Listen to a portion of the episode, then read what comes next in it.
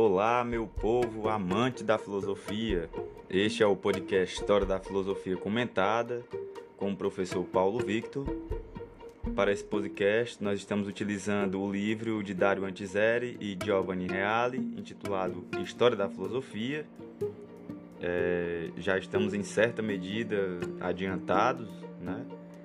E estamos estudando neste momento a filosofia socrática em vários episódios. Como eu expliquei anteriormente, toda vez que nós nos depararmos com filósofos muito relevantes, muito importantes para a história da filosofia, é, nós vamos ter um prosseguimento um pouco maior, com uma quantidade maior de episódios em torno do pensamento deste filósofo.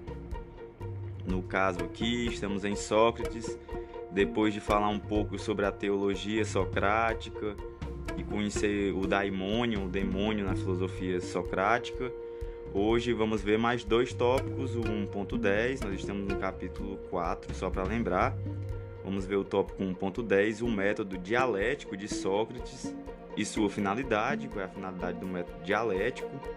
Depois, em sequência, vamos ver o, o tópico 1.11, o não saber socrático, tão famoso, este é o episódio de número 39. Espero que vocês estejam gostando. Espero que tudo esteja ficando claro para quem estiver estudando filosofia. Eu espero que esteja ficando bem compreensível tudo. Bem, então vamos lá. Vamos direto. 1.10 O método dialético de Sócrates e sua finalidade.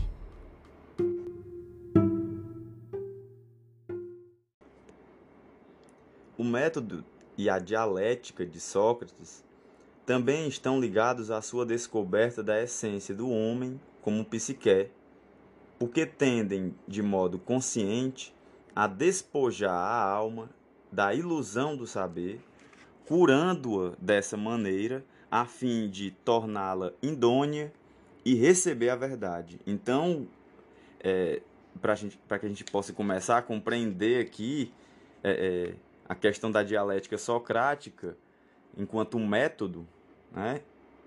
É, vocês vão entender melhor, com, claro, com, com o decorrer aqui do, do episódio, mas está voltado para a psique, já que nós vimos que no pensamento socrático a alma é superior ao corpo, etc.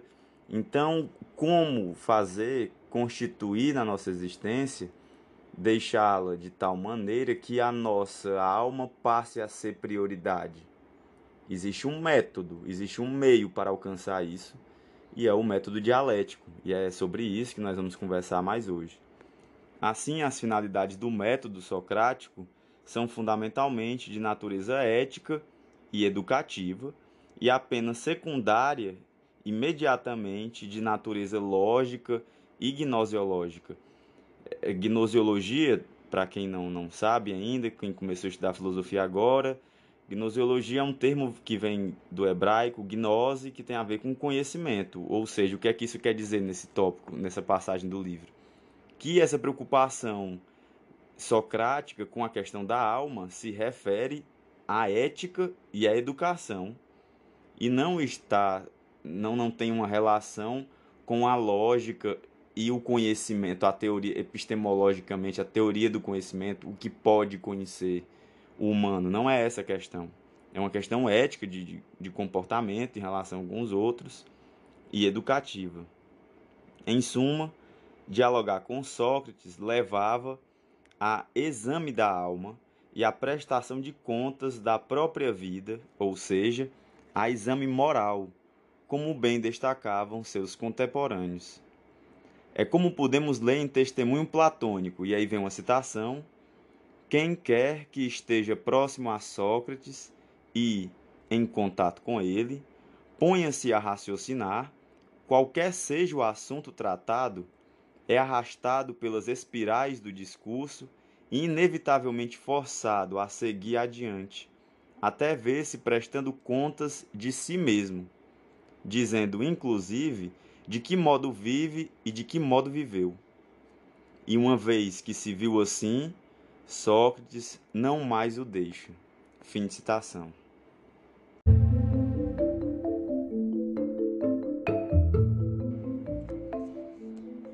precisamente a esse prestar contas da própria vida que era o fim específico do método dialético, é que Sócrates atribui a verdadeira razão que lhe custou a vida. Para muitos, calar Sócrates através da morte significava libertar-se de ter que desnudar a própria alma.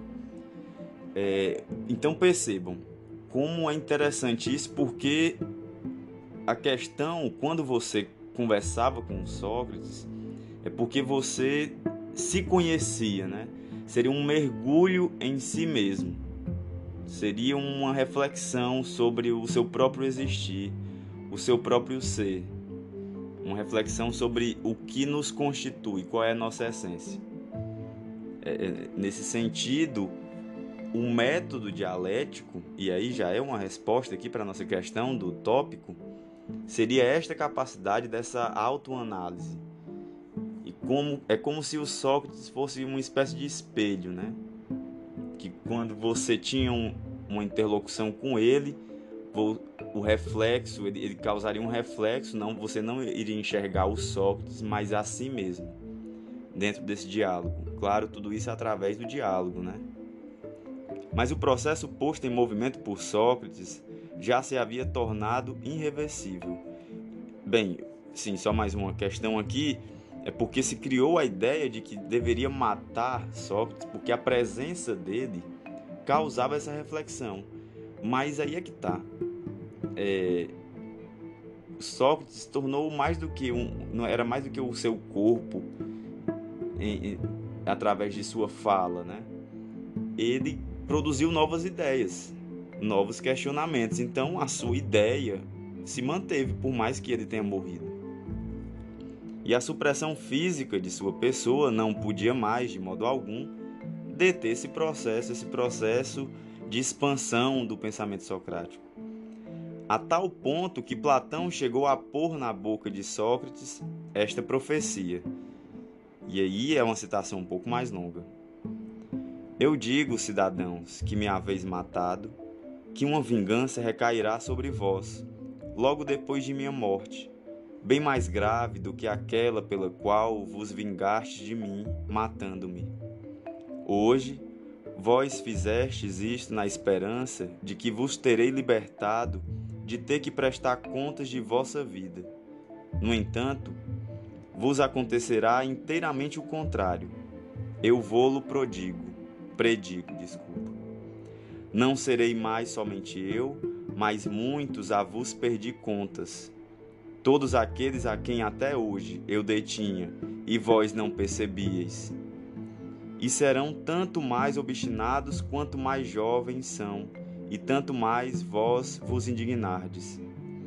Pois se, matando homens, pensais impedir que alguém mostre a vergonha de vosso viver errôneo, não pensais bem.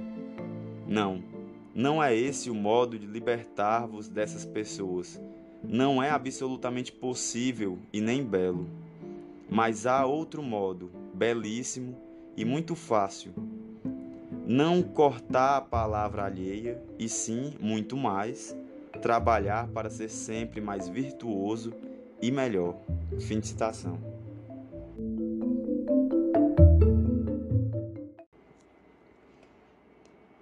Então, o Sócrates deixa bem claro isso nessa passagem de que isso Sócrates a, partir do Platão falando através da boca de Sócrates, né, para ser mais preciso.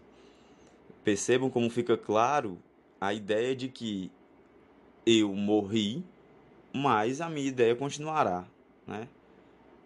E aí a ideia aqui que remete à alma, né, no mesmo sentido de não possuir o corpo, não possuir um corpo específico, mas se manifestar no corpo ou seja, dessa ideia socrática se manifestar nos outros corpos da nova juventude ateniense, grega, etc. E agora que estabelecemos a finalidade do método socrático, devemos identificar sua estrutura. Então, qual é a estrutura do método socrático? A dialética de Sócrates coincide com o seu próprio dialogar, dialogos que consta de dois momentos essenciais: a refutação e a maiêutica. Isso aqui são coisas que nós vamos ver com calma a partir dos próximos tópicos, né? Não hoje inteiramente, mas uma parte já veremos neste episódio. Ao fazê-lo, Sócrates valia-se da máscara do não saber, entre aspas, e da temida arma da ironia, também entre aspas aqui. Cada um desses pontos deve ser compreendido adequadamente. Então é por isto que hoje, nesta, neste encontro aqui, nós vamos ver o primeiro ponto que se constitui nessa dialética socrática.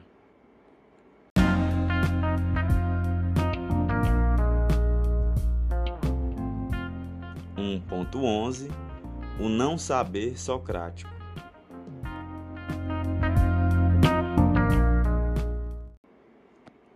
Os sofistas mais famosos punham-se em relação aos ouvintes na soberba atitude de quem sabe tudo. Então, como vocês perceberam, para quem acompanhou, no pensamento dos sofistas, eles se colocavam como detentores do saber. Sócrates, ao contrário, punha-se diante dos interlocutores na atitude de quem não sabe, tendo tudo para aprender. Então são duas perspectivas completamente diferentes. Os sofistas, sófos, sábios, né, no grego, eram aqueles que detinham a sabedoria e aí cobravam pelos, por seus ensinamentos. Sócrates, em contramão, era exatamente o, a contramão, no caso, né? porque ele dizia o não saber, ele afirmava justamente não saber, era um curioso. Porém, muitos equívocos foram cometidos em relação a esse não saber socrático, a ponto de se ver nele o início do ceticismo. Então, assim, o, o cético, nós vamos ver isso melhor mais à frente na filosofia. Isso aqui, daqui a alguns episódios, já vai começar a surgir os céticos. É, o o cético já é aquele que questiona tudo, que duvida de tudo, né? Que põe em xeque tudo, é, que não aceita essas certezas absolutas e essas verdades.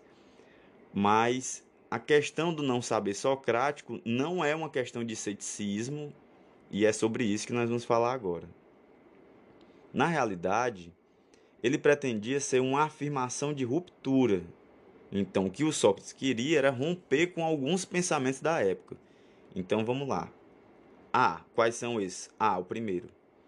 Em relação ao saber dos naturalistas, que se havia revelado vão. Então, a primeira ruptura que Sócrates causa é com o pensamento dos filósofos naturalistas, os físicos, né, que também pretendiam conhecer uma verdade na natureza, que a gente viu, de acordo com Sócrates, que tem alguns problemas. B. Em relação ao saber dos sofistas, que logo se havia revelado mera presunção, porque na verdade eles não sabiam, né, no caso, os sofistas, de acordo com Sócrates. E C. Em relação ao saber dos políticos e dos cultores das várias artes, que quase sempre se revelava inconsistente e acrítico. Então, o saber dos políticos não tinha consistência, além disso, faltava crítica. Mas não é só isso. O significado da afirmação do não saber socrático pode ser calibrado mais exatamente se, além de relacioná-lo com o saber dos homens, o relacionarmos também com o saber de Deus. Então, para a gente entender melhor o que é o não saber socrático, a gente tem que relacionar esse saber com o saber de Deus, o saber de Sócrates. Como veremos, para Sócrates, Deus é onisciente. Então, ele sabe de tudo. Estendendo-se o seu conhecimento do universo ao homem sem qualquer espécie de restrição. Então, ele é aquele que sabe de tudo absolutamente. Ora, é precisamente quando comparado com a estatura desse saber divino que o saber humano mostra-se em toda a sua fragilidade e pequenez se nós compararmos o saber dos seres humanos com o saber de Deus, o saber divino, e aí esse saber humano se mostra, se demonstra frágil e pequeno. E nessa ótica, não apenas aquele saber ilusório de que falamos, mas também a própria sabedoria humana socrática revela-se um não saber. Então percebam, Sócrates não sabe em comparação com o saber de Deus. Deus sabe tudo, eu sei o que o que Deus, tudo que Deus pode saber, o que ele sabe, né? nem que ele pode saber, tudo que Deus sabe, não, não sei de tudo isso. Então, eu estou muito mais no lugar da ignorância do que do sofos, da sabedoria. Ademais, na Apologia, isso aqui é o livro do Platão, é, interpretando a sentença do oráculo de Delfos, segundo a qual ninguém era mais sábio do que Sócrates, o próprio Sócrates explicita esse conceito, porque na Apologia vão dizer que o homem mais sábio de Atenas era Sócrates. E aí Sócrates vai afirmar, vem uma citação: Unicamente Deus é sábio. E é isso o que ele quer significar em seu oráculo, que a sabedoria do homem pouco ou nada vale. Considerando Sócrates como sábio, creio eu, não quer se referir propriamente a mim, Sócrates, mas somente usar o meu nome como um exemplo. É quase como se houvesse querido dizer assim: Homens, é sapientíssimo dentre vós aquele que, como Sócrates, tiver reconhecido que, na verdade, a sua sabedoria não tem valor. Fim de citação. Então, essa, essa, essa parte do texto se refere ao templo de Delfos, em que tinha escrito Conhece a ti mesmo. Né? E aí colocam Sócrates como sendo o homem mais sábio da Grécia. E daí vem aquela máxima que é muito conhecida no pensamento socrático do só sei que nada sei, né? Que no caso, o que Sócrates está querendo se referir é exatamente a relação entre o conhecimento dele e o conhecimento de Deus, porque se for comparar o conhecimento humano com o conhecimento divino, realmente eu não sei de nada. Então, é neste sentido que, que nós podemos expressar a frase só sei que nada sei, né? Ou o não saber de Sócrates. A contraposição entre saber divino e saber humano era uma das antíteses muito caras a toda a sabedoria proveniente da Grécia, que, portanto, Sócrates volta a reafirmar. Por fim, deve-se destacar o poderoso efeito irônico de benéfico abalo que o princípio do não saber provocava nas relações com o interlocutor. Então é importante saber o que causava esse não conhecimento e quem conversava com Sócrates. Acarretava o atrito do qual brotava a centelha do diálogo.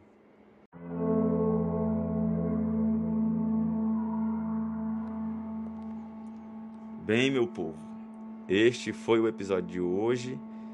É, nós começamos a adentrar aqui nos diálogos socráticos especificamente, né? E o método utilizado pelo Sócrates para levar ao encontro da verdade, possivelmente encontrar a verdade. É aqui que começa a brotar na filosofia. É, é claro que também existiram outros métodos de investigação é só observar os pitagóricos, por exemplo. Mas é aqui que começa a se desenvolver na filosofia um método de pesquisa em torno da questão da verdade que parte do ser humano, onde o ser humano é a fonte desse conhecimento, da busca desse conhecimento verdadeiro. Né? Então, e, e aí no, no, no próximo encontro é que nós vamos dar prosseguimento a essa questão do método socrático, e aí vamos falar sobre a ironia socrática, a maiêutica e a refutação socrática, mas isso vai ficar para o próximo episódio. Bem, é isso, eu espero que estejam gostando. Não esqueçam de compartilhar o episódio com, com quem se interessar ou com quem achar o tema do episódio interessante. Como eu disse algumas vezes, Ninguém é obrigado a escutar, a estudar a história da filosofia na ordem necessariamente.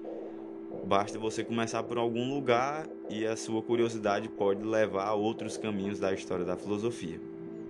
Bem, é isso, galera. Muito obrigado por escutar até o final. Grande abraço.